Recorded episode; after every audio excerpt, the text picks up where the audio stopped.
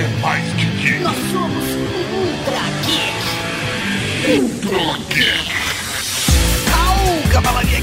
Eu sou o Tatarcão, você está ouvindo Ultra Geek! E aqui do meu lado está o cara que realmente é um tesouro da babãe, professor Mauri.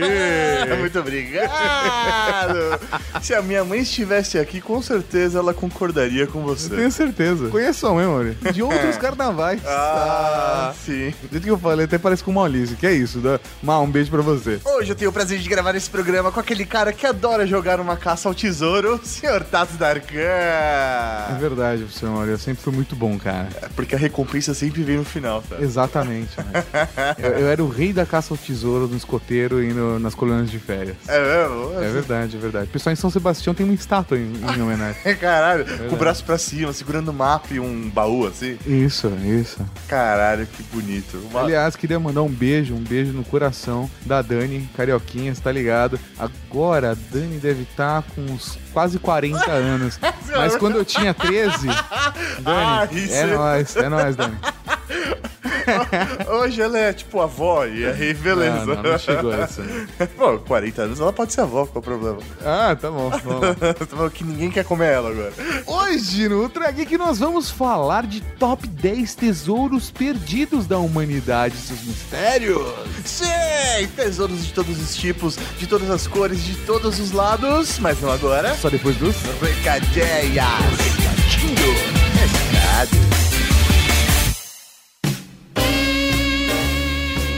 Recadinhos do coração. Coração não, caralho. Tá bom, recadinhos. Recadinhos now! E estamos aqui para mais uma sessão de recadinhos do coração, senhor Tato Darkão. Exatamente, o Sam Mauri começando, mudando a música! Eu acho dessa vez foi, hein? Dessa Eu vez acho que dessa vez foi. Estamos gravando, a loja ainda não está no ar, mas a loja está no ar até segunda-feira. Junto com esse podcast. Ah, finalmente resolvemos, deixamos o frete mais barato do que no, no início, que a gente. A gente fez o melhor que pôde. É isso aí. Essa é a verdade. Deu, foi o que deu, galera. Ralou pra caralho, demorou duas semanas a mais pra contar essa porra e foi o melhor que deu. A loja está no ar com capachos, placas e camisetas. Talvez a loja não esteja no ar com capachos ainda, mas os capachos estão chegando, assim como as camisetas em breve. É isso aí, então você pode comprar suas placas e os seus colecionáveis Funko Pop. Inclusive a placa da Internet Store Porn, a placa Fusca Azul, vale citar pra galera que a Cavalaria Geek, pra quem já tinha cadastro na loja, etc, tem que fazer um cadastro novo, porque é um outro sistema. A gente na verdade remodelou do zero, mas tem uma facilidade, a gente tem login pelo Facebook. Ah, moleque, então é só clicar lá, velho, já puxa os dados, só complementa com seu endereço e já era. Entra agora cavalariageek.com.br e dá uma olhada nos produtos da nova Cavalaria Geek. Se você não ouviu a última leitura de e-mails, temos um recado importante pra você, membro da Cavalaria Geek, que já foi batizado. Exatamente, isso só, mas isso é só pra galera que já recebeu nome na Cavalaria Geek. Nós criamos um grupo no Facebook, um grupo fechado somente pra você, pra que todos os membros batizados possam interagir, se conhecer, trocar ideias, criar projetos e é isso aí. E o grupo tá lá, cara, cada vez mais ativo, tá realmente bombando, muito legal. É isso aí, então se você tem um nome na Cavalaria Geek, procura lá no Facebook Cavalaria Geek de Elite e é só solicitar a sua entrada, nós vamos reconhecer o seu nome e vamos autorizar. É, e se a gente não reconhecer, a gente manda uma mensagem, fala, oi, tudo bem? Então, a gente não achou de bate pronto, assim, né? Qual é teu nome, velho? Porque às vezes a pessoa manda só Daniel. É, tá ligado? Ei, Daniel, Daniel do quê? Fica difícil, tem que saber o sobrenome, etc. Então fica mais fácil. Ou o cara é conhecido como, sei lá, Space Trox. e aí a gente, ah, então o Space Trox virou o violão da Cavalaria Geek. Aí depois fala, porra, Quem como é é, o João? quem é o Space Trox, né? Ou, ou quem é o João Ferreira? Não dá pra saber. E se você quer um nome na Cavalaria Geek pra receber lá no momento de batismo na leitura de e-mails, é só mandar pra ultrageek.redgeek.com.br com o pedido de batismo no assunto. Só tem uma coisa pra dizer, sempre rola peitinhos. Mande- Mandem fotos de peitinhos. Ah, mas eu sou homem. Não manda do seu. Você manda um legal na internet que você achou. Não tem problema. Então vamos parar de enrolar, Tato, o que, que tem agora, o que tem agora, o que tem agora, o que tem agora? Agora tem podcast, podcast, podcast.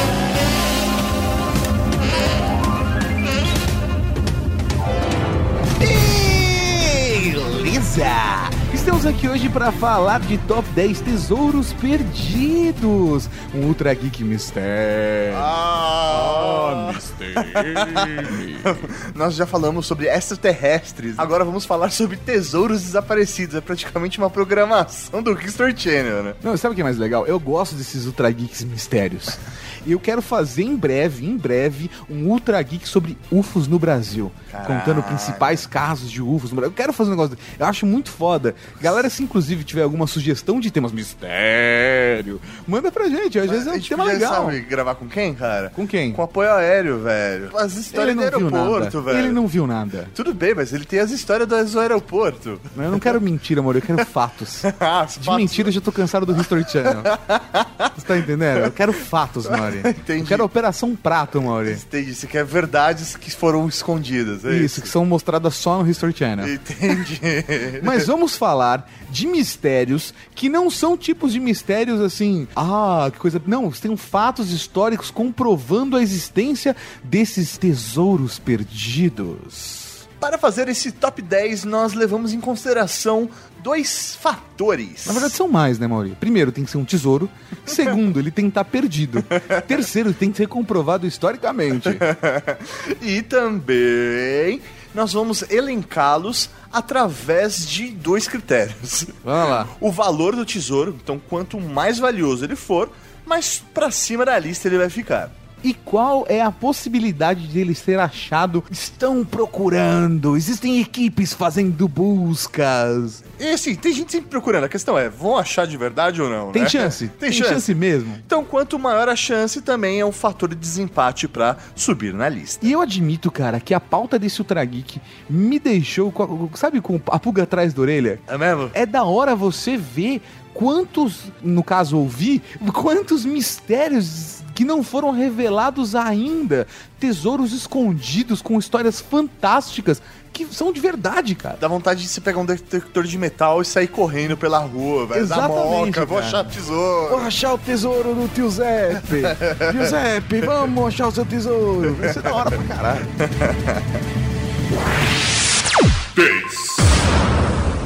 Abrindo esse top 10, vamos falar daquele tesouro que é o maior roubo da história dos Estados Unidos. Assalto ao branco central? Não, o tesouro do roubo de Lufthansa. Fala mais sobre isso pra mim, meu bem. Dia 11 de dezembro de 1978. Pim, pim. Aqui estou mais um dia. Sob o olhar sanguinário do vigia do aeroporto. Pim, pim. No aeroporto é internacional JFK, que fica em Nova York, rolou o maior assalto de todos os tempos dos Estados Unidos. O assalto foi realizado por mafiosos, incluindo um cara chamado Henry Hill. Esse cara virou até personagem de filme, tal, já filmaram a vida desse cara. Então realmente ele é um mafioso famoso. Ah, um mafioso famoso. Que celebridade. É uma celebridade. Ele é um ex-participante de reality show de segunda. Não, provavelmente, é, eu não, acho que ele é mais famoso que isso. Merda.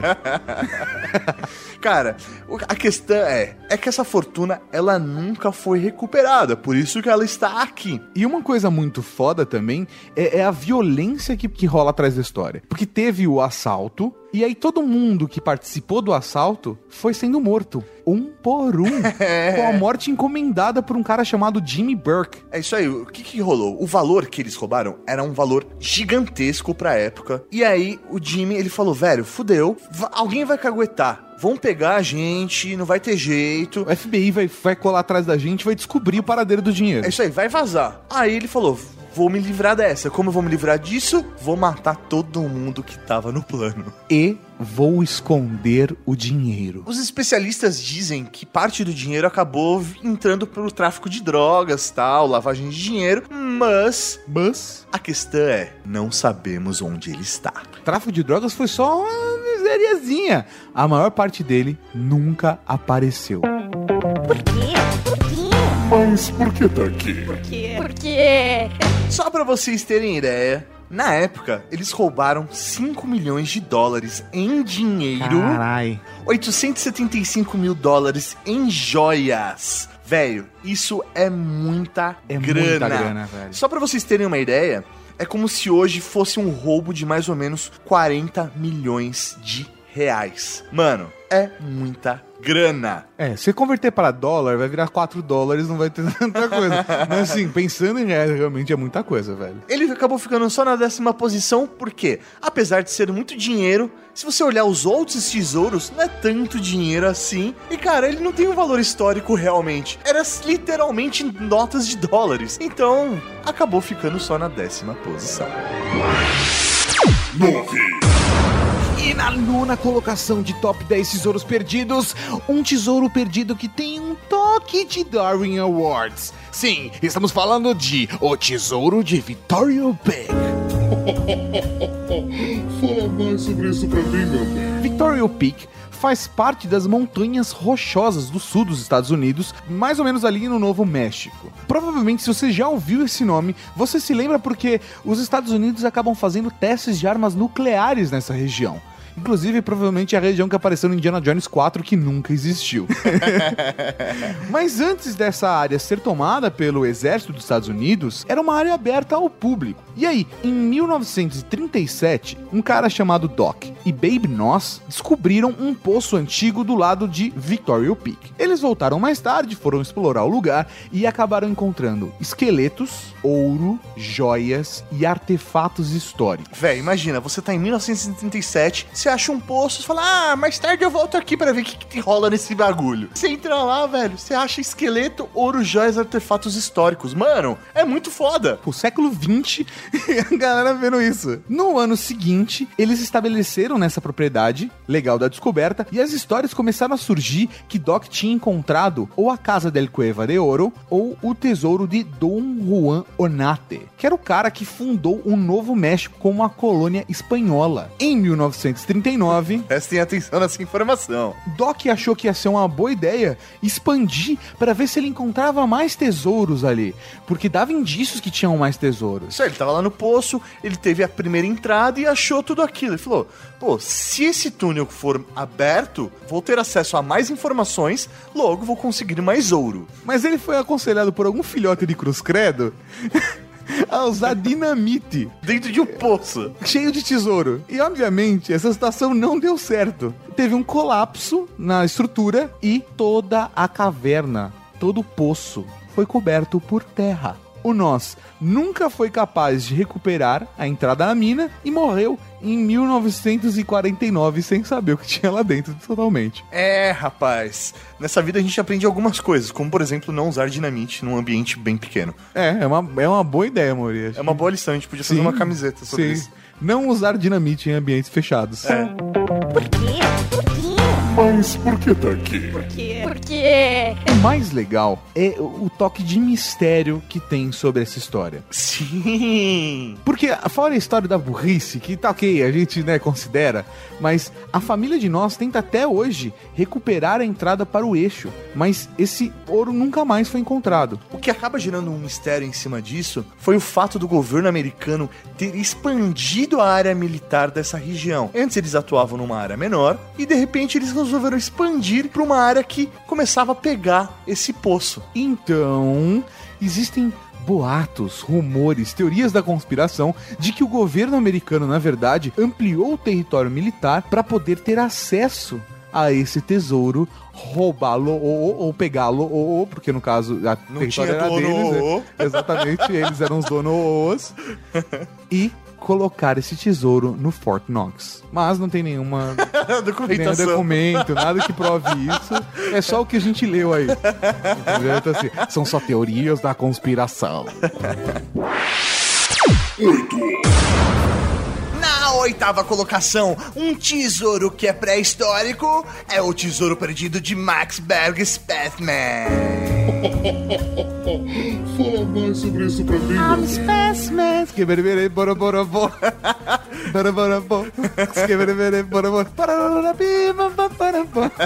Ser a música desse, desse bloco. I'm a specimen.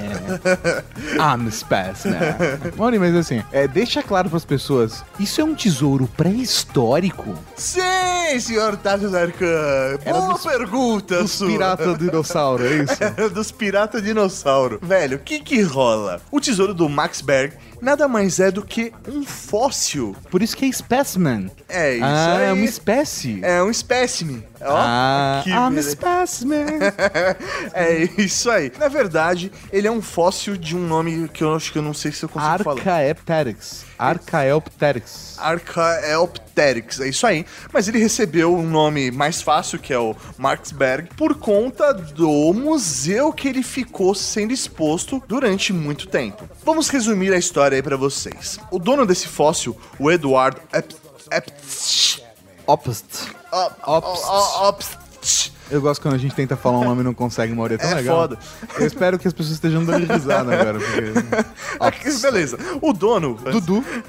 expôs ele nesse museu. Só que, depois de um tempo, ele descobriu que esse fóssil ele valeria muito dinheiro. É aquela coisa, né? Tava lá no museu, tá, coloca aí, vai ser legal pra galera ver. A galera olhou, a galera olhou. Aí então, ele falou assim: Mas e se eu vendesse? Na época ainda não tinha trato feito, era 1956. E ele descobriu que realmente valia muito dinheiro e aí ele foi atrás de vender, tirou do museu, foi atrás de vender. Só que quando ele descobriu que ele poderia realmente vender por um bom dinheiro, ele viu que ele teria que pagar imposto Pela em venda, cima lógico. da venda. O governo americano falou: "Ah, moleque, não, não, não, não, não, não. Vai Você quer ter- vender um negócio desse? Não tem problema. Vai ter que Mas pagar o imposto. imposto é só essa lapa aqui, ó. E aí o que ele fez? Tirou do museu e escondeu o fóssil na sua casa. Não avisou ninguém onde estava, como ele escondeu. Ele simplesmente escondeu lá e Zé Fini. Só que ninguém é de ferro. Ele morreu. É, falei, ninguém é de ferro. Eu falei assim, aí uma mulher chegou e chavecou ele. Não, não. Ninguém é de ferro, porque ele morreu. Só que ele morreu, Mauri, e não foi só morte morrida. Ele morreu de morte morrida e não falou pra ninguém onde ele enterrou o tesouro, ou escondeu o tesouro dentro da casa. O sobrinho dele tá procurando até hoje o tesouro na casa e não achou, não sabe onde tá. O, tesouro, o sobrinho dele até falou: Eu não me importo de pagar imposto, eu só quero, eu só quero encontrar esse tesouro, meu. E não, não. Tá não, procurando até hoje. Tá perdido. Por quê? Por quê? Mas por que tá aqui? Por quê? Por quê? Mas por que tá aqui? Você fala, porra, velho, um fóssil, que merda. Mano, o bagulho vale muita grana. Até hoje, foram descobertos apenas 11 fósseis dessa espécie. E na época que ele achou, só existiam dois desse tipo de espécie. Só que não é uma espécie qualquer de fóssil. Por que, que ela é tão valiosa? Por que, que ela é tão preciosa? Esse espécime é justamente o elo dos dinossauros e as aves. Ah, ela é, o ela é a transição da, da evolução das espécies. É, isso aí, então, ela é super valorizada, ela ajuda na compreensão na- da evolução das espécies. E, velho, isso nos ajuda a contar a nossa história. Então, basicamente, o- a coisa mais foda desse tesouro é que ele tem um valor inestimável pro nosso conhecimento científico. E por conta disso é que a sociedade, é que a nossa cultura, o nosso povo valoriza tanto. Na sétima colocação do top 10, vamos para o que poderia ser um nome de esmalte: Câmara Âmbar. É verdade. Fala mais sobre isso pra mim, meu. Sabia que você ia gostar da referência, Sim, muito bom, muito bom. Especialista. Muito bom, muito bom.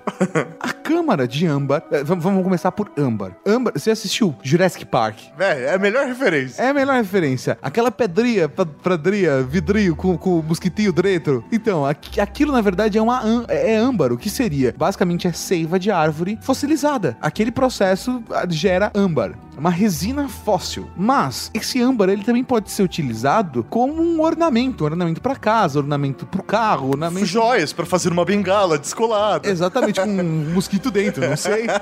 Só que é extremamente valioso, porque é um material difícil até de se encontrar. Sim, é Quer dizer, raro de se encontrar. numa qualidade bacana, né? Porque assim, eu sei que se encontra âmbar, inclusive no Brasil, eu já vi pra comprar âmbar, é realmente muito da hora, aquelas casas pedras semi-preciosas. Sim. Você até encontra, mas uma âmbar, uma puta qualidade, é uma parada que vale muito. E na Rússia antiga, Mauri, existia o que se chamava de Câmara Âmbar. Ela media cerca de mil metros quadrados e possuía painéis enormes na parede com cerca de 6 toneladas de pastilhas Repita. de âmbar. 6 toneladas de pastilhas de âmbar, além de espelhos com molduras douradas e outros detalhes que são descritos como incríveis. Incríveis. Incríveis! Todo âmbar ainda foi incrustado com joias preciosas e a sala hospedava valiosas coleções de arte russa e prussiana. Mas de quando que é o bagulho? A Câmara Âmbar foi criada em 1716 por conta do rei da Prússia, Frederico I, e era considerada a oitava maravilha do mundo por aqueles que a viram. Velho, o bagulho realmente era tão bonito, tão bonito que as pessoas entravam lá, ficavam impressionadas e consideravam essa câmara a oitava maravilha do mundo. Da hora. Se fosse no Brasil, a galera roubava as pastilhas. É, ia ficar cutucando, né? Isso. É foda. Pichava as pastilhas de âmbar. Eu levar uma lembrança. Desenhava só um, só um mosquitinho. só de sacanagem. um monte de piroquinha nos âmbar. Em 1941, com a ameaça de invasão nazista, os guardiões da Câmara transferiram ela inteira para uma cidade que eu não sei pronunciar, que é chamada Königsberg. Eles levaram para esse lugar para evitar que os nazistas chegassem até ela. Sim, Só que os nazistas chegaram. É isso aí, velho. O Império Alemão, os nazistas estavam ampliando o território, velho, invadindo. E aí chegou uma hora que eles não tinham mais pra onde levar a câmara de âmbar. Porque assim, o guardinha tava lá tomando conta da câmara de âmbar, ele foi pro banheiro, quando ele voltou, os nazistas tinham passado e ninguém achou nunca mais a câmara de âmbar do rei Frederico I. Por quê? Por quê?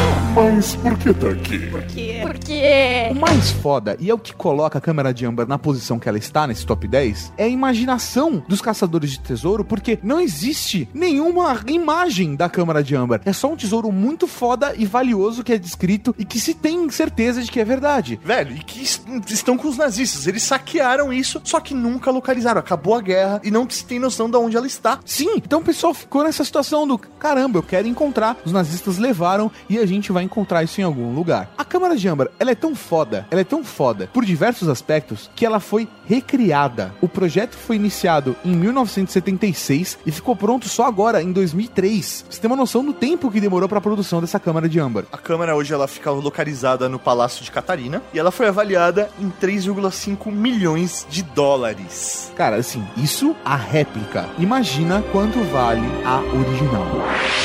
Na sexta posição, temos aqui o Tesouro Perdido que daria um belíssimo filme do Nicolas Cage. E daria mesmo. O Tesouro de Montezuma. Montezuma! Fala mais sobre isso pra mim, meu amigo. Nome da hora, né? Montezuma! Parece que você tá jogando uma maldição em alguém, né, velho? Tipo. Montezuma. Montezuma! Vamos lá, velho. Por que isso daria realmente um ótimo filme do Nicolas Cage caçando tesouros? E realmente daria um filme bem legal. É porque a partir dessa história que nós vamos contar é que surgiram diversas lendas, principalmente a lenda da Cidade do Ouro e tal. Já A fiz- lenda do tesouro perdido de verdade. então, o que que rola? O que que rola? Qual é o tesouro de Montezuma? Montezuma nada mais é do que um líder asteca. Só que esse cara, ele realmente era lendário. Ele era um líder asteca poderoso e reconhecido na época e através da história. Em 1520, com a invasão espanhola do México, o Hernán Cortés, que foi o desbravador, né, o cara que acabou conquistando toda essa área mexicana, conseguiu assassinar junto com seus soldados o líder asteca, o Montezuma. Com isso, eles conseguiram saquear diversas peças de ouro, diversas riquezas do líder asteca e queriam fugir com esse tesouro para a Espanha. Era uma fortuna descrita como inestimável e, e- assim, era realmente gigante e ela é sempre descrita como aquela coisa grandiosa, que nem o Nicolas Cage quando vai no filme 2 lá e ele descobre aquele tesouro dentro do Mount Rushmore, É sabe? aí, aham. Velho, de você vê tesouro e tesouro e tesouro sem fim. O que acontece? A população, vendo seu líder sendo assassinado, se revolta e vai partir para cima dos homens, dos soldados do Hernán Cortés. Com isso, Hernán Cortés, para conseguir fugir, vivo pelo menos, teve que deixar para trás todo todo o ouro, todas as riquezas que ele havia saqueado. Depois de um ano, quando ele volta pro México, ele não consegue mais localizar a população, sumiu com esses tesouros, sumiu com o ouro e não se sabe mais o paradeiro desde então. Porque assim, uma coisa você fala, ah, em São José dos Campos tinha um tesouro, e aí o cara foi lá, dominou, matou o prefeito, a população sumiu com o tesouro. A galera vendeu, derreteu, etc, whatever. Numa população asteca, numa civilização asteca, sumir com o tesouro é sumir com o tesouro mesmo. É colocar, é porque não tinha como você trocar, como vender, não existia esse conceito. Eles não entendeu? tinham um colchão pra colocar embaixo. Não, não, não. Não existia a necessidade disso. Velho, vamos só esconder pra que os invasores não tenham acesso ao nosso dinheiro. Ao nosso, nosso dinheiro não, a né? nossa riqueza. A nossa riqueza, não é? O, o valor pra eles não era nem o dinheiro do ouro, mas a riqueza Sim. do que aquilo representava. E até culturalmente o que aquilo representava. E então, tudo que você sabe sobre esse ouro virou lenda ou o que a gente vai te contar agora. Por quê? Por quê? Mas por que tá aqui? Por quê? Por quê? O que é mais curioso que a gente vai falar agora é que esse ouro, a gente tá falando que estava no México, de uma civilização asteca, e os Estados Unidos tem a ver com isso. A parada é que, em Utah, numa cidade chamada Kanab, um garimpeiro chamado Fred Crystal encontrou uma gravura feita do lado de um penhasco que combinava com uma marcação de um antigo mapa do tesouro azteca, que supostamente conduzia à fortuna de Montezuma. Isso foi em 1914. Velho, olha que muito louco. Se você for olhar, Utah, ele é relativamente próximo do México. Você passa pelo Novo México, Utah já seria o próximo estado. Ou seja, seria possível até que aquela população tenha aproveitado que Hernan Cortés deu uma sumida e caminhou milhares de quilômetros para levar até essa outra posição em Utah. O mais da hora é que o Fred, o cara que viu a marcação aí, ele levou o mapa até um descendente do líder azteca para que ele pudesse fazer a tradução e realmente validar aquela informação como real. E aí, o descendente azteca falou: velho, não, realmente é isso. Essa marcação significa o tesouro e essa marcação é o que tá ali no monte. É isso aí, velho, vamos ficar ricos. quando os dois se juntaram, eles encontraram um sistema de cavernas e túneis que atravessavam a montanha toda. Olha como o bagulho é louco. Aí você fala, mano, que animal, sei Eles lá o quê. acharam. Mas os túneis que eles acharam estavam cheios de armadilhas. Por que iriam colocar armadilhas num túnel dentro de uma montanha? Só pra facilitar a passagem, não faz o menor sentido. Véi, o problema é que eles só acharam as armadilhas. Não tinha nada de ouro lá. 5, E na quinta colocação, vamos falar de um tesouro pirata. Sim, o tesouro de Lima. Duarte! fala mais sobre isso pra mim, meu bem. Nossa, cala a boca, amor.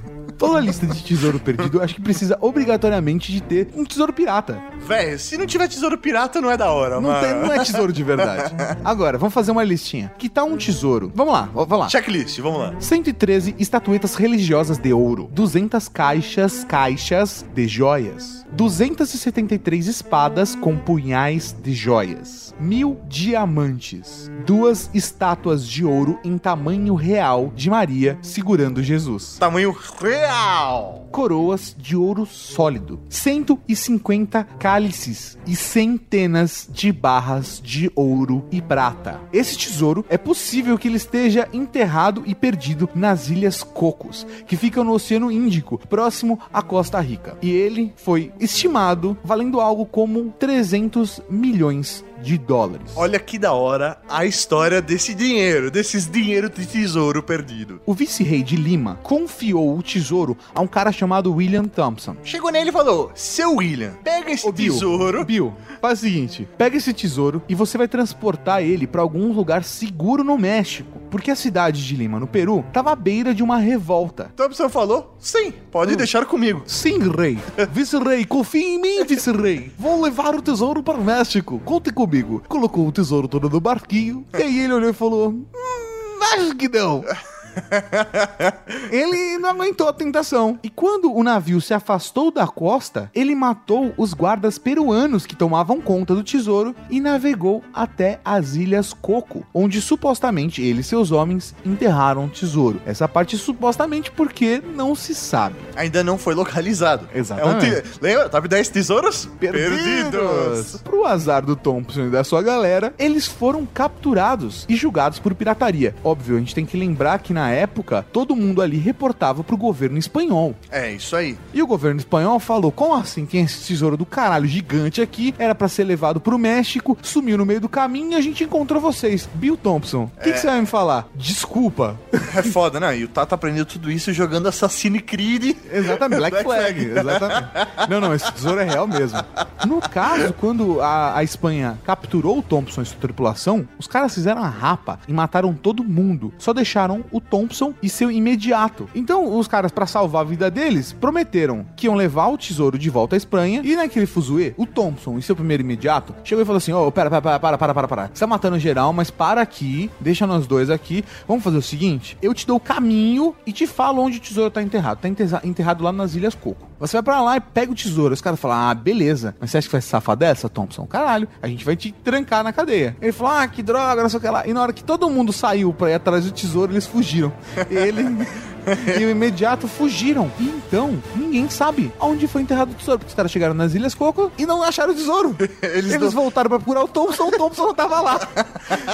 E foi isso, cara. Não tem tesouro, então top 10 pessoas que foram comprar o cigarro e não E voltaram. nunca mais voltaram. Não acharam o tesouro, não acharam o Thompson nem o imediato. Então, cara, é isso aí. Por quê? Por quê? Mas por que tá aqui? Por quê? Por que ele tá aqui? Primeiro, é um tesouro pirata. Porra, tesouro pirata, pelo menos a quinta colocação tinha que ter. Segundo, Ele está perdido ainda. ele está perdido ainda. Ele é valioso porque vale cerca de 300 milhões de dólares. E o negócio é tão sério que existem fotografias de 1910 atestando que o próprio ex-presidente dos Estados Unidos, Franklin Roosevelt, realizou uma busca com os amigos pelo tesouro Nas Ilhas Coco, nas é. Ilhas Coco. Olha que foda. Agora, se você, tipo, tiver de boa, se quiser aproveitar suas férias, então eu te recomendo que você tire férias pras Ilhas Coco. Tá lá disponível pra vocês. Hoje é um território australiano. É só você ir lá, tirar seu vistinho, viajar, levar o seu detector de metal e já era. Quem sabe você não encontra 300 milhões de dólares? Milhões. 4, Na quarta colocação, temos aqui aquele tesouro que fez a egípcia. Nossa, mano, que o horrível. tesouro da tumba de Cleópatra. fala mais sobre isso pra mim, meu bem. Depois os caras falam, ah, não, porque o Mauri é mó gay. E aí você fala, não, só porque ele manja de esmalte. E fala, faz a egípcia. Desconfiar mesmo, de fato, velho. Eu, como seu melhor amigo, te digo, para.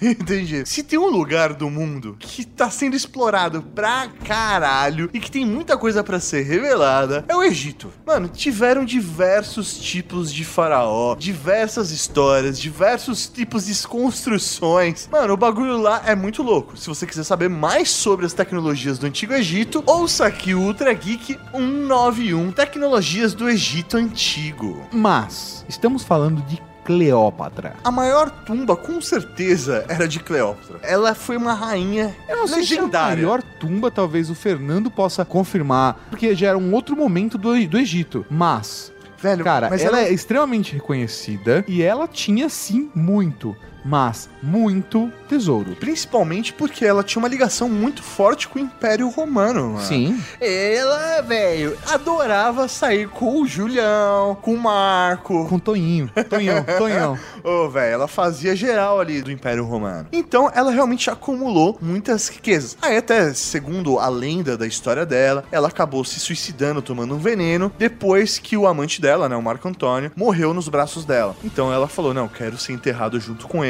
Foi lá e se matou. Na verdade, ela falou: quero que ele seja enterrado junto comigo. É isso aí. Porque eu tenho mais ouro que ele. Então. Então é. ela foi lá e se matou e literalmente falou: Quero ele e todos os meus tesouros. Todo o que eu tenho, sua vadia. É isso que ela falou. Foi de barco, foi de escravo, foi de dinheiro, Tudo ia ser enterrado com ela. pedra, tudo ser enterrado com ela. Tudo. Então existe toda uma busca por achar a tumba de Cleópatra, porque esse tesouro ainda estaria todo lá. Isso é uma coisa que nem todo mundo tem noção. De que não foram todos os reis e rainhas do Egito que tiveram tumbas encontradas. Tem muita coisa ainda que tá perdido lá no meio. Porque a, a sedimentação, a areia cobre a parada. Então não dá pra galera saber onde tá tudo. Onde tudo tá. Ficou estranho, tá tudo. Tá tudo. Onde ter tudo. Por quê? Por quê? Mas por que tá aqui? Por quê? Por quê? Segundo o mergulhador francês Frank Gaudio, do Instituto Europeu de Arqueologia Submarina de Paris, é provável que o sarcófago tenha sido destruído por uma série de terremotos e inundações que abalou a capital de Alexandria por volta do século IV. Ou seja, o tâmbalo da Cleópatra estaria submerso, ele não estaria à vista, fácil de ser localizado. Há cerca de dois anos, um grupo de arqueólogos franceses e egípcios acharam no Cairo, a 200 quilômetros da capital, mais de 50 múmias de pessoas que viveram durante a dinastia Ptolomaica, que era a mesma de Cleópatra. Mas não foi dessa vez que eles conseguiram achar. Existem diversas expedições que são focadas na procura do tâmbalo da Cleópatra. E, velho, qual a expectativa deles? De localizar junto todos esses tesouros que foram enterrados com Cara, ela. e como, como estimar o tesouro disso? Porque pensa que são as riquezas que a Cleópatra juntou durante a vida toda como rainha do Egito e era uma coisa comum, não, não tinha herança. Era o que ele tinha, ele levava junto e colocava no tâmbolo. E ela acaba ocupando a quarta colocação porque a chance de ser achada é muito grande, porque existem diversas equipes à procura disso. Tem muita gente caçando no Egito, arqueólogos, etc, para buscar informações para conhecer mais essa cultura, mais sobre essa civilização de Aspedeu. 3. E na terceira colocação, um tesouro que só confirma o nome do Rio da Prata: os tesouros da fragata Laurora. Aurora.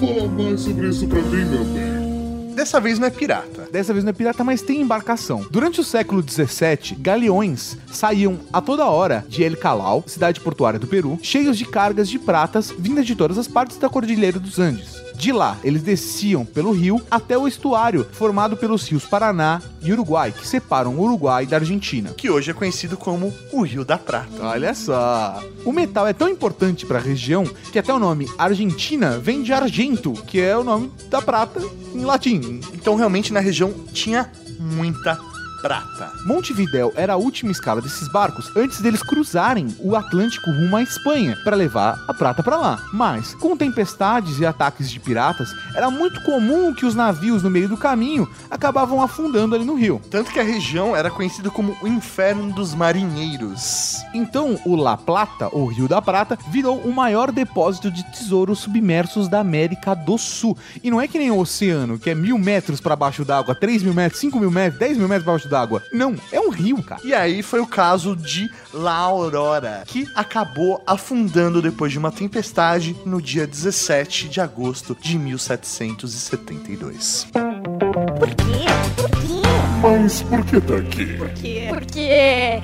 Não se tem certeza de quanto de prata se tinha dentro de La Aurora. A embarcação era uma embarcação grande e que estava lotada, pronta para chegar na Espanha. Cara, é um galeão, velho. Não é uma embarcaçãozinha qualquer. E o que prova que a prata realmente está no Rio da Prata? Em 1880, uma dragagem do porto da região acabou erguendo uma barra de prata procedente das minas do Chile, identificada como parte da carga do La Aurora. Ou seja, a prata ainda está lá, pronta para ser pega a qualquer momento por qualquer um de nós. Hoje, o maior explorador da região é um argentino chamado Rubén Corrado, que em 1960 vendeu todo o seu patrimônio e deu início à empreitada de achar o tesouro do La Aurora. O Corrado ainda não encontrou o La Aurora, mas durante as buscas ele resgatou alguns veleiros recheados de tesouro, como o Nuestra Senhora de la Luz, que foi localizado na praia de Carrasco, e o El Francia, na desembocadura do rio Santa Lucia, que é afluente do Prata.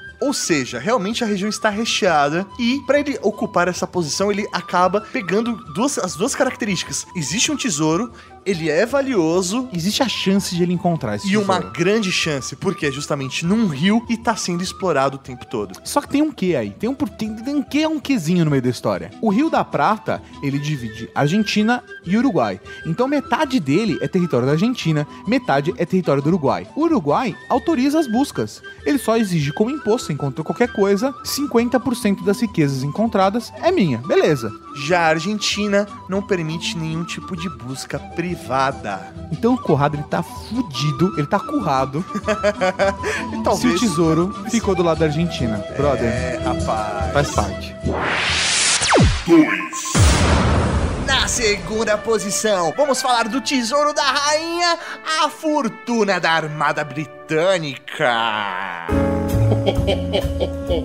Fala mais sobre isso pra mim, meu bem. Por volta de 1694, a Inglaterra, Espanha, Suécia e Holanda, elas enfrentavam uma guerra com a França. É a guerra do Palatinado, pra Isso. quem não sabe. O exército francês, que foi liderado pelo rei Luís XIV, ele tentava ter o controle de diversas áreas da Europa, promovendo invasões nos Países Baixos, Áustria, Luxemburgo e por aí vai. Quando a frota francesa se preparava para atacar o Palatinado, que é o lado ocidental da Alemanha, perto do Sacro Império Romano, que é uma área onde tinha muitos católicos, que era uma região muito rica, a Liga de Países Inimigo acabou se formando. Parece, né? Tipo, grupos. Ah, meu Deus! A Liga dos Países Inimigos. Na época, mesmo a Inglaterra tendo a frota naval mais temida, velho, eles precisavam de ajuda de outras pessoas. Pra poder conter os franceses no Mediterrâneo, que os caras estavam invadindo todo mundo. Qual é a sacada da Inglaterra? Eles tinham um aliado a sudeste da França, Onde hoje é a Itália. isso aí, que era um duque dono de um território estratégico. O que, que os ingleses fizeram? Pegaram uma embarcação e lotaram de grana. Fala, velho, vamos presentear esse cara pra gente colocar ele do nosso lado. E quanto de tesouro a gente vai mandar pra esse dono, Mauri? Eles simplesmente colocaram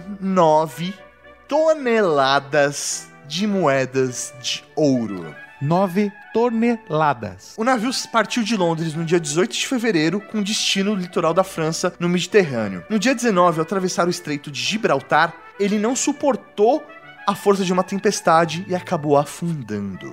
Ninguém teve notícia nenhuma da fortuna ou dos 500 tripulantes até 1995, quando foi descoberta uma carta que foi escrita na época por um espião que estava relatando o que estava acontecendo ao rei francês. Tipo, ó, rei francês, os caras estão tentando comprar aquele duque lá, estão mandando 9 toneladas de ouro no navio tal. Esse é o naufrágio mais cobiçado de todos os tempos. Por quê?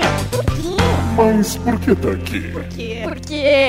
Só pra você ter uma ideia, se esse tesouro fosse localizado, ele equivale a 4 bilhões de euros. Ou seja, 40 trilhões de reais.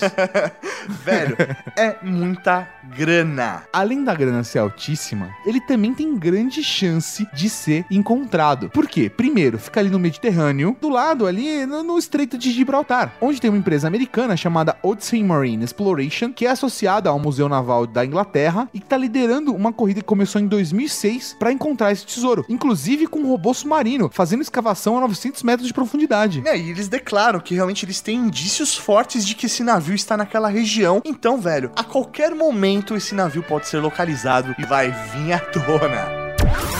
Recapitulando. E pra você que achou que era uma boa ideia ouvir esse top 10 Ultra Geek bebendo uma cervejinha e ficou meio alcoolizado no final, vamos te lembrar de tudo que a gente falou até agora. 10. No décimo lugar, aquele tesouro dos mafiosos, o roubo de Lufthansa. 9. Na nona colocação, a lição que nós aprendemos é que não devemos explodir dinamite num poço cheio de dinheiro. Tesouro de Victoria P. 8. Na oitava colocação, aquele tesouro que é um fóssil. O tesouro de Max Berg Specimen. 7. E na sétima colocação, o tesouro que não vem de Jurassic Park, a Câmara de Âmbar da Prússia. 6. Na sexta colocação, o tesouro do Nicolas Cage, o tesouro de Montezuma. Montezuma. 5. Na quinta colocação, não podia faltar o nosso tesouro pirata de Lima.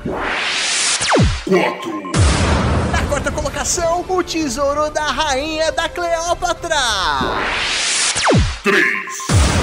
Na terceira colocação, o tesouro perdido da fragata La Aurora, no Rio da Prata. 2. Na segunda colocação, temos o tesouro da rainha. A fortuna da Armada Britânica. E na primeira colocação, um tesouro do Império Japonês, a espada Kusanagi. Fala mais sobre isso pra mim, meu Lá amigo. veio o Léo mandar mensagem criticando a pronúncia. Porque Tem- Kusanagi seria, na verdade. na verdade, o nome completo é Kusanagi no Tsurugi, que é o nome da espada conhecida no Japão. Mas ela também é conhecida como Amano Murakumo no Tsurugi, que é espada que colhe as nuvens do céu. Ó, que bonito isso, né, cara? Muito bonito, velho. Pra vocês fazerem um paralelo, a importância da Kusanagi está para o Japão como a Excalibur tá pra Grã-Bretanha. É, é- é uma parada, tipo, lendária. Tá na raiz daquela população. A espada era usada no ritual de ascensão cada vez que um novo imperador era coroado. E de acordo com a mitologia, ela foi encontrada no corpo de uma serpente de oito cabeças decapitada pelo deus japonês Susanoo. Porém, a espada, a de verdade, foi perdida durante uma batalha no século XII. O que significa que a espada que hoje eles têm guardado num museu lá, no, no- num lugar que eu não me lembro qual que era, na verdade, ela é uma cópia. E a espada que é usada pra fazer a ascensão aí dos novos imperadores, Também uma réplica. É uma a original réplica. se perdeu no século XII, durante uma batalha. a gente tá muito triste por isso. Vamos fazer agora um minuto de silêncio pra espada que foi perdida no século XII. Não, tô brincando. Por quê? Por quê? Mas por que tá aqui? Por quê? Antes que você se desespere, não, não se tem a menor previsão de encontrar essa espada. A, a questão é, você deve estar se perguntando, velho, peraí, os caras fizeram no número 2 uma parada que custaria Quase. 4 bilhões de euros. Como uma espada pode estar aqui em primeiro lugar? Que parada é essa? A espada, ela é considerada um dos três tesouros imperiais do Japão. Os três tesouros que permanecem até hoje na família imperial, sendo passados de geração a geração a cada cerimônia de entornamento. A questão não é o valor do dinheiro da parada, mas o caráter sagrado que tem por conta da história dessa civilização. Não é permitido nem que se tirem fotos ou que se façam desenhos desses tesouros. Eles são, no caso, a cópia da espada Kusanagi no Tsurugi, que é mantida no santuário de Atsuta, a joia Yasakani no Magamata, que está localizada no Palácio Imperial de Tóquio, e o espelho Yata no Kagami, que está guardado no grande santuário Ise, que é dedicado a Materaz, cuja suma sacerdotisa deve ser alguém da família imperial na prefeitura de Mie. Ou seja, nós estamos falando, não é simplesmente de algo que tem valor. Estamos falando de um tesouro cultural. Falando de um tesouro que faz parte de uma população, de uma sociedade, de um grupo. Então, essa espada tem um valor incalculável. E ela vai ser bem difícil de achar, já que você não tem nem desenho e foto. Então, Não dá nem pra colocar aviso na, atrás da caixa de leite. não, não dá, cara. Então, você tá entendendo quão difícil deve ser encontrar essa parada, velho? É impossível. E se você encontrar, o valor é incalculável. Mas eu aposto se chegar no Imperador, o cara negocia um bom preço com você, viu, cara? Facilmente. Mas você precisa estar lá numa cerimônia pra ver e comparar, senão você não consegue.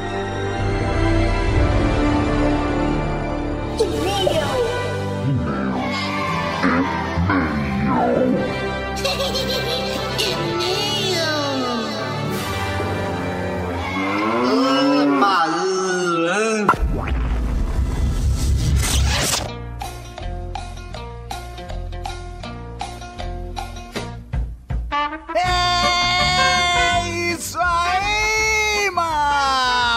os leitores de meus comentários, batismo muito Raul no Trageek. É, mas que beleza, Sr. Tatarkan. E pra começar, vamos falar como mandar um e-mail pra gente. É muito fácil, é muito simples. Você manda para ultrageek@redgeek.com.br Você também pode deixar um comentário aqui no post do programa. ou entrar no site e clicar em contato e preencher o formulário. Coisa linda de Deus! E pra começar essa leitura de e-mails, vamos com o e-mail dele, o informante da Cavalaria Geek.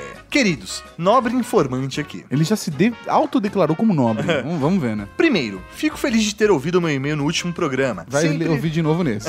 Sempre bom bater um papo com vocês. Venho, na verdade, sugerir duas coisas. Um, criar no grupo da Cavalaria Geek de Elite um post fixo para sugestão de pauta da galera. Acho que muita gente vai curtir dar dicas para vocês. E aí, Mauri, o que você acha? Eu acho uma boa, cara. Eu acho também legal criar uma votação, que tipos de pauta que a galera mais gosta. É isso aí, lá dentro do grupo. Boa. Tem só, mas só pra quem é da Cavalaria Ge- de Elite, ou seja, só quem foi nomeado. Então mande sua nomeação pra ultrageek.redgeek.com.br. 2. Sugira um tema com vírus e afins. Acho que o tema está por aí e pode dar um debate muito legal sobre a visão meio nerd do que são os vírus, como vivem, ou se vivem, como se reproduzem e afins, ou melhor estilo Globo Repórter. Sim, sim, conhecemos. Uma série de papos sobre genes, vida biológica, dele que daria um papo mega legal, acredito eu. A gente já falou sobre bactérias, quem sabe não sobre vírus, né? É, no mais, tô disponível para ajudar na pauta caso precisem. Um grande abraço mais uma vez, informante da Cavalaria Geek, Wagner Waka Alves. Um Raul, meu velho. Raul, muito obrigado. Eu acho que o, o Dr. Bactéria ia ser uma boa, né, pra esse programa. Sim, velho. Vou chamar o Dr. Bactéria de novo. que da hora. o próximo professor Mauri é um e-mail de Marina, 21 anos, estudante de biomedicina. Mas esse e-mail não é um e-mail qualquer. Esse e-mail é um batismo!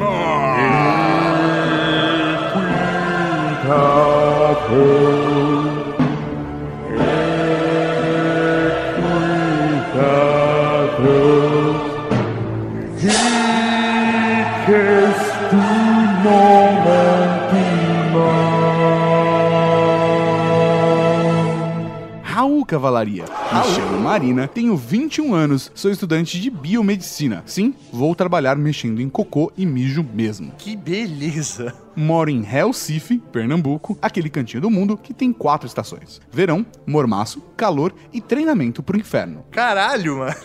É lá quente Faz- mesmo. é, faz é. Recife mesmo. Conheci a Rede Geek há pouco tempo quando meu namorado me fez passar três dias na praia escutando todos os episódios que ele tinha baixado. E eu acabei me apaixonando. Ah, que Ah. linda. Depois de uma crise de riso a cada cinco minutos.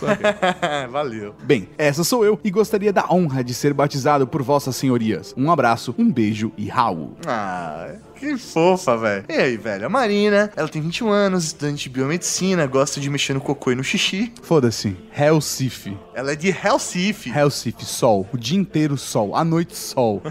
Só sol. Verão, Sol- verão, verão, verão. Hoje sol, sol amanhã, sol sempre. Sol sempre. Sol todo dia. Todo dia é dia de sol.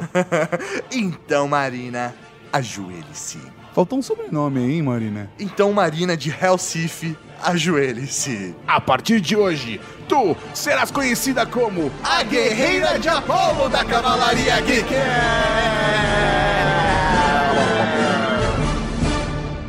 A Guerreira de Apolo. Afinal de contas, como diz o professor Mauri, Ela é guerreira por estar lá, velho, em Recife, velho, curtindo o sol todos os dias, mexendo em cocô, xixi, é isso aí, velho. e de Apolo, porque não falta sol em Recife. É, então ela é a guerreira de Apolo. Seja bem-vinda, então. Vai lá no Facebook, procure Cavalaria Geek de Elite e faça parte do nosso grupo fechado. um Raul pra Guerreira de Apolo da Cavalaria Ike. O próximo é um comentário de Nerd Master, o nerd rebelde da Cavalaria Geek. Um Raul? Saudações automobilísticas, prezados marechais, Raul. Raul? Nem preciso dizer que adorei por demais o Ultra Geek 227, sobre o mais emblemático e carismático veículo automotivo de combustão interna de toda a história, o Fusca. Mas como assim vocês falaram tudo aquilo sobre a origem, a história, a importância do Volkswagen Sedan, e na hora de falar dos filmes como o Herbie, ele só foi mencionado de leve pelo convidado Ed Castro no extra do episódio? Nossa senhora, ficou revoltado. Revoltado. Ele aí ficou rebelde. é, Herbie, se meu Fusca falasse, ou em inglês, né? The Love Bug, não foi apenas uma franquia de filmes, mas foi a mais rentável franquia de filmes live action do estúdio Disney. Feitos na Califórnia entre os anos 40 e 50. Aquela coisa, né? É a mais rentável franquia de filmes live action dos estúdios Disney. Vai diminuindo, né? É, ele Foram- colocou mais rentável gigante mesmo para tentar chamar atenção pro mais rentável.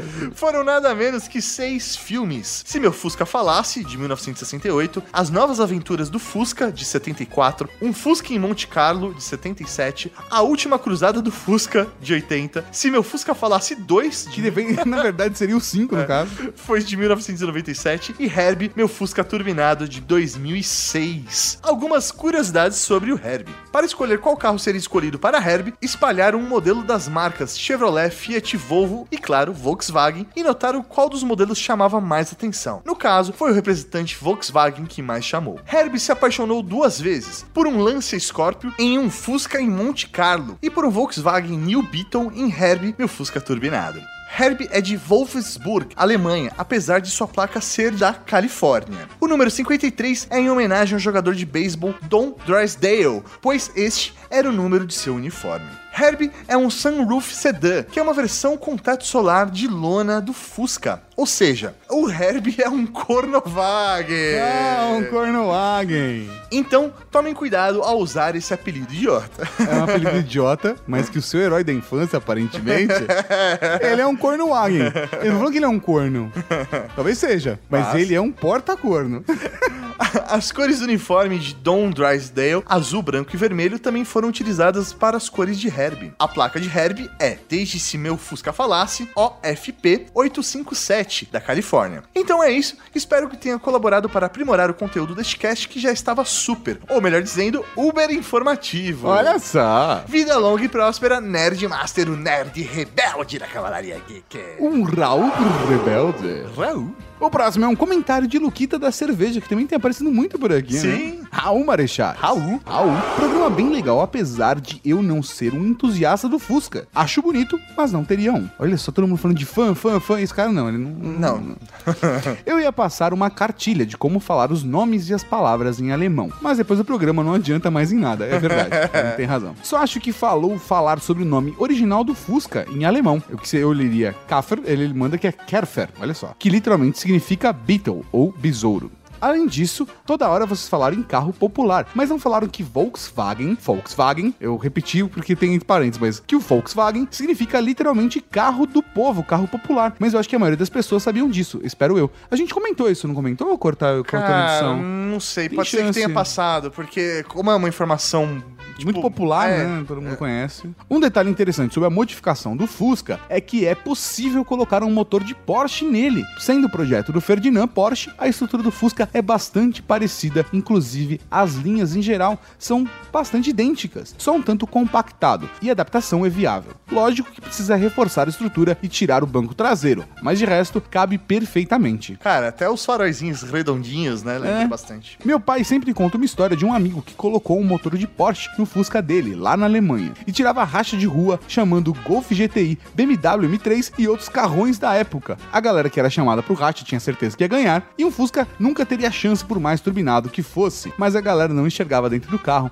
um motorzão de Porsche sempre perdia. Demais. A brincadeira acabou no dia, adivinhem só, apareceu uma curva pro Fusca fazer. Se normalmente ele é ruim nas curvas, imagina com um motor de Porsche empurrando. Caralho, mano. Nossa, a brincadeira acabou mesmo. Enfim, é isso aí e um abraço. Então, um Raul pro Luquita da cerveja. Um Raul, Luquita. Valeu, meu velho. E falando em Raul, Vamos para o Momento Raul!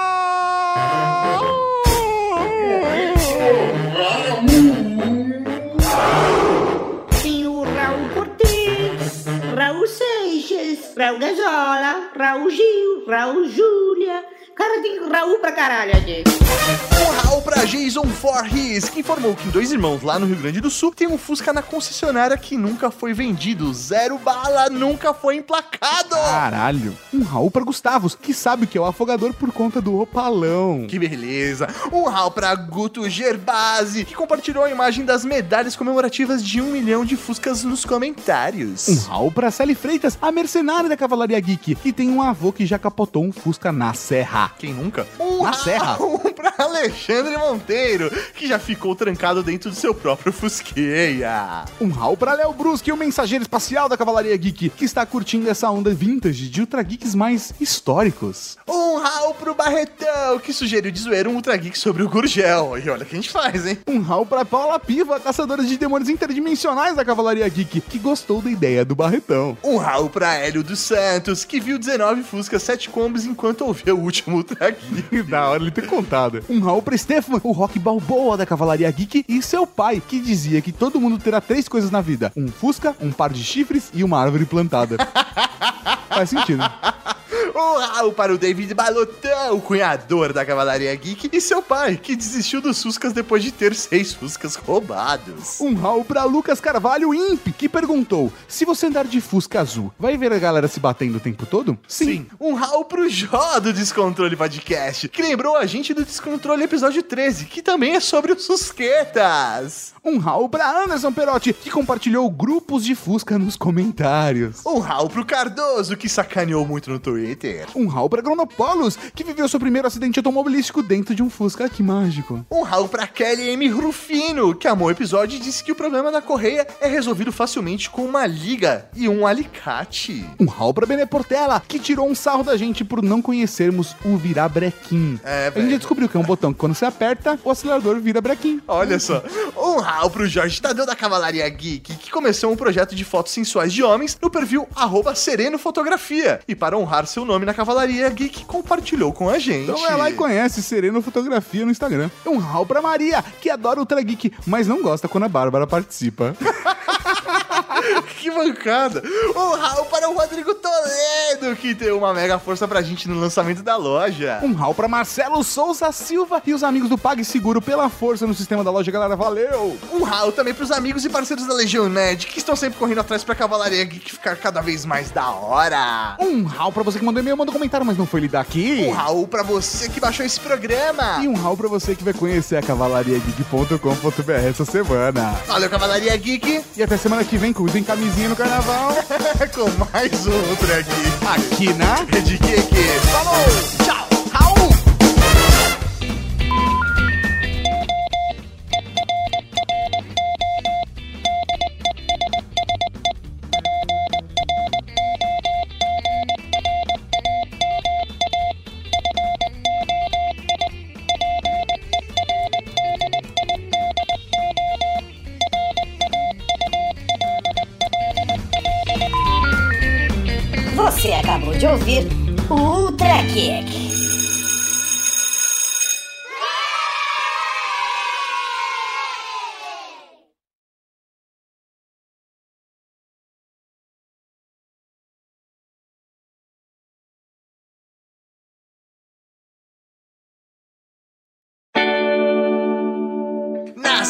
Segunda posição, vamos falar do Tesouro da Rainha, a Fortuna da Armada Britânica.